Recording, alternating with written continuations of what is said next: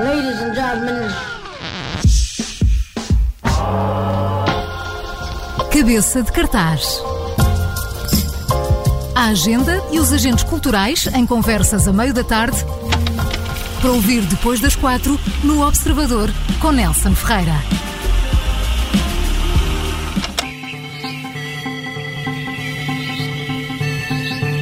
Muito bem, cabeça de cartaz hoje com Beautified Junkyards. A banda portuguesa vai dar uma das últimas apresentações deste que é o terceiro álbum da Invisible World of Beautified Junkyards. João Branco, eh, bem-vindo à Rádio Observador. Olá, Nelson.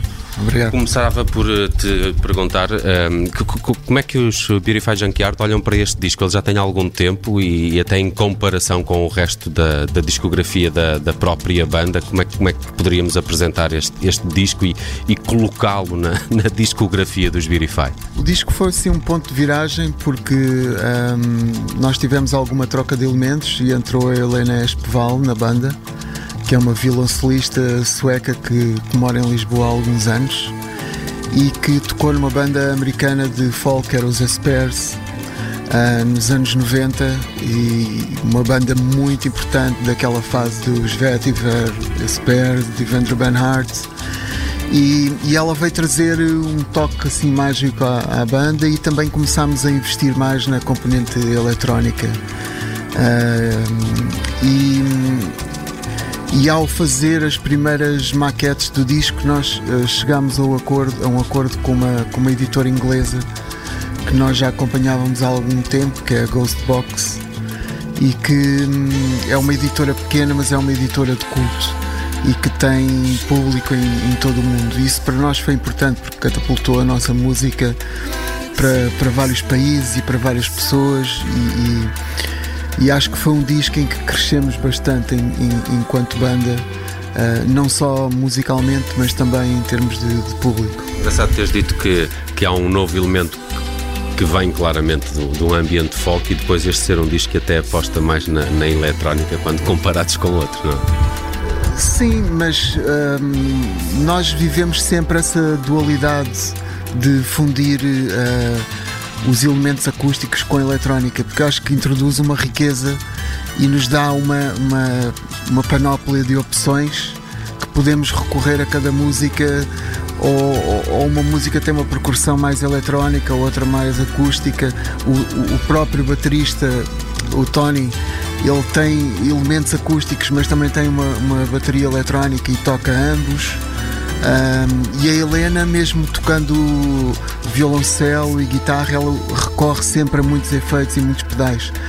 E a coisa acaba por ter quase um efeito, às vezes, de texturas de, de teclado e de sintetizadores. E, e é isso que, que, eu, que eu dizia, portanto, essa, essa riqueza em termos de texturas sonoras permite-nos ir a, a muitos sítios. Alguma uh, justificação para este título, The Invisible World of Beautified Junkyards?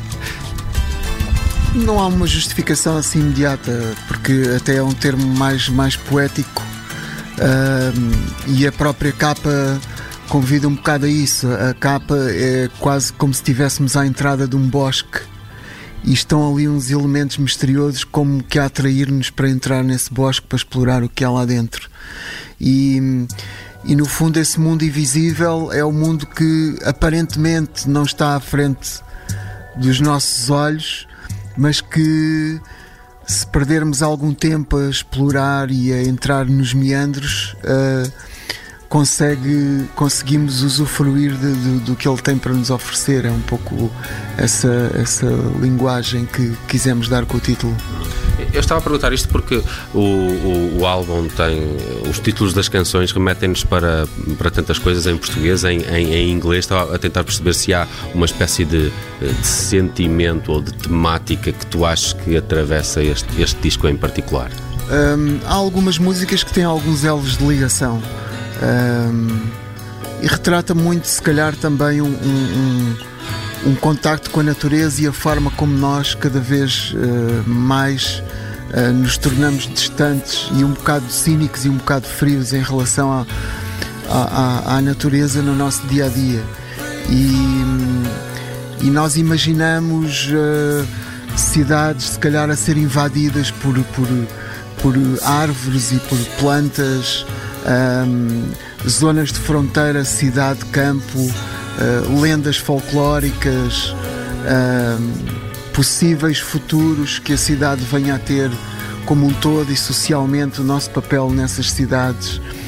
E, e há algumas letras que abordam essa temática de, de, de uma necessidade intrínseca que, que acho que temos neste momento de repensar o nosso status quo e a nossa forma de, de, de viver e, e, se calhar reverter a determinada altura da humanidade em que estávamos mais próximos de uma série de coisas importantes e que os gadgets e os luzes e os internets e não sei o que nos afastam. Um, é um pouco por aí. Essa tua descrição e há pouco a, a referência que fizeste à própria capa do álbum, fiz aqui um paralelismo com o o Garden do, do, do Hieronymus Bosch, eh, deu-me aqui uma, uma do, do, Garden of the, of the Earthly Delights do, do, do Bosch. Passando estas uh, referências à, à, parte, vamos olhar este concerto que acontece dia 14 no uh, CCB em Lisboa. Um, há pouco no início falávamos que está a ser também de facto apresentado este concerto como um dos últimos ou o último de promoção a este que, que, é o terceiro álbum da banda. Há aqui um, uma espécie de, de fecho de ciclo, os Beautify Junkyard estão já a trabalhar no que será o seu uh, sucessor? Sim, este concerto é, um, é mesmo um fecho de ciclo. Um, nós estamos a planear lançar um novo álbum no, próximo, no início de outono 2020, também pela Ghostbox.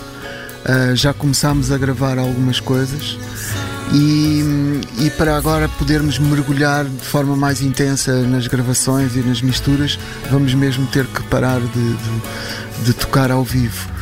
E encaramos este concerto quase como essa celebração. E daí também termos convidado a, a Nina Miranda, cantora dos Smoke City, que já partilhou connosco o palco no Music Box, numa festa que fizemos que foi os Sonhos Technicolor e tivemos uma química tão forte uh, que achámos que para este último concerto fazia todo o sentido ela vir e ela aceitou. Ela chega de Londres na quarta-feira e vamos fazer alguns ensaios intensivos até ao concerto de sexta não tem assim muito tempo de facto. Como é que se deu esse encontro? Eu lembro-me dessa noite no, no, Music Box à partida da Nina Miranda, apesar de ser mais famosa pelo Smoke City, tem tido outros, outros uh, projetos, mas a, a, ligação à música dos Beautify Junkyards uh, não parece uh, imediata à, à, partida. Como é que isso aconteceu? nós, na nossa música, desde o primeiro disco, temos alguma vertente tropicalista uh, bem acentuada, até que no primeiro álbum tínhamos uma versão dos Mutantes, do Fuga número 2. E há uma música tropical neste... Sim, há uma, uma música que é uma manhã tropical neste último álbum. E, e, nós gostamos de explorar uh, essa, essa, estética e, e trazê-la também para, para a nossa música por várias razões. Primeiro, porque musicalmente era, e ritmicamente era muito rica. Um, não só aquela tropical é mais conhecida, mas também o tropicalismo mais nordestino, uh, Alceu Valença, Geraldo Azevedo, uh, Marconi Notaro, músicos assim menos conhecidos. E um, nós temos vindo a nutrir esse interesse cada vez mais.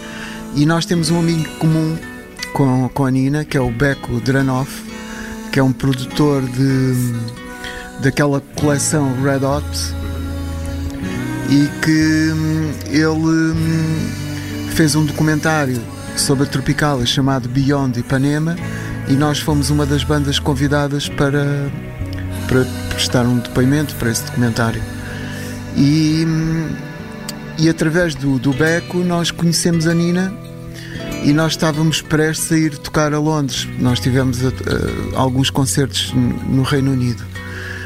E eu lembrei-me de: olha, nós somos amigos do, do Beco, uh, gosto muito da tua voz, vamos tocar a Londres, queres fazer uma participação no nosso concerto? E ela aceitou. Só que depois, mesmo no, no, no, próprio fim de semana do concerto, ela ficou impossibilitada de, de, de o fazer. Mas ficámos em contacto e eu passei-lhe os nossos discos e eu já conhecia bem o, o trabalho dela também e as colaborações que ela costuma ter.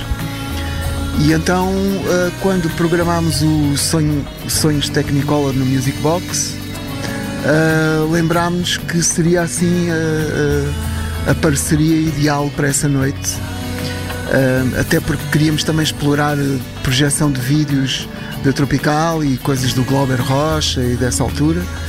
E então achámos que fazia todo o sentido e ela veio e foi a partir daí que nos tornámos amigos e, e a coisa tem, tem evoluído de, desde então.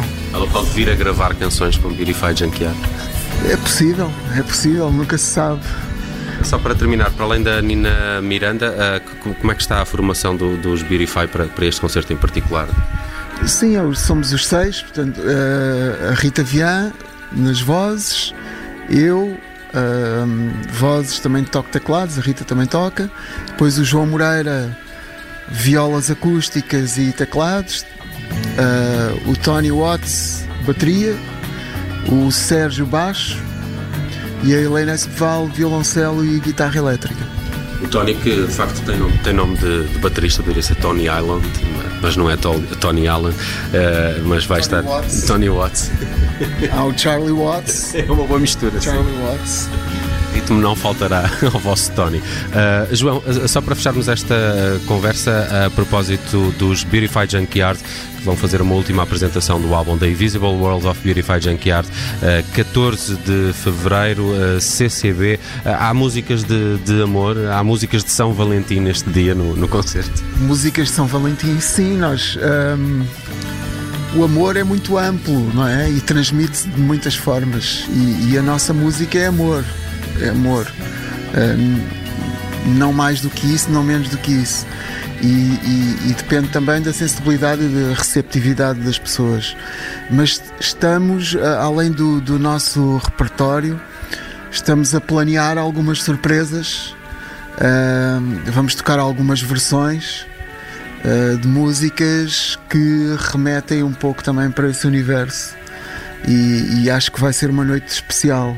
Uh, João, só para terminar, uh, sugere-me uma canção do, do, disco para fecharmos esta, esta entrevista do, do The Invisible World of Beautified Junkyard. Se tiveste que escolher uma canção, talvez a, a tua mais uh, emblemática ou mais. A Casa do Zeca.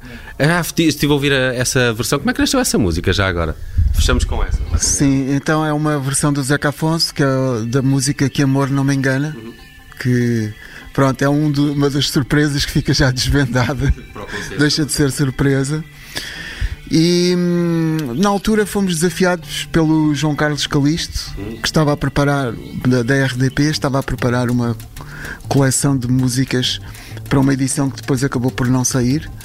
E, e nós fizemos esta versão do Zeca porque hum, transmite aquela imagem do Zeca de um, de um, de um, de um poeta lírico e, e, que tem poemas lindíssimos e não necessariamente uh, orientados a um cantor de intervenção que ele, como ele muitas vezes é limitado. Ele era muito mais que isso. Uh, obviamente que foi um cantor com, com extrema importância numa altura fulcral do país mas ele extravasava tudo isso e ele tem músicas lindíssimas e esta é uma dessas e nós vamos prestar-lhe homenagem. E lá está, que amor não me engana. Lá está. Já fiquei um, um bocado de São Valentim de, despachado nesse, nesse concerto no dia 14 no CCB. Beautify Junkyards aqui pelo uh, João Branco, convidado uh, hoje no Cabeça de Cartaz. Muito obrigado por teres vindo à, à Rádio Observador. Muitos uh, parabéns pelo trabalho que tens feito com a banda e estão todos convidados para esse concerto dia 14 no CCB em Lisboa. Até breve.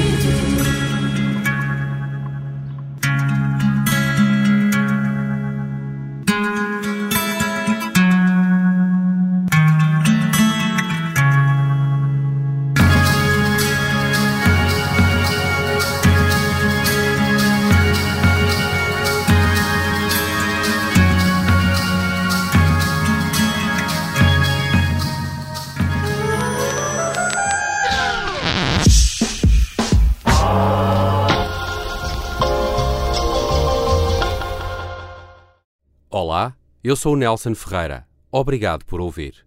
Se gostou, pode subscrever este podcast e, se gostou mesmo muito, pode partilhá-lo. Este é um podcast da Rádio Observador. Pode ouvir a rádio online e também em FM 98.7 na Grande Lisboa, 98.4 no Grande Porto.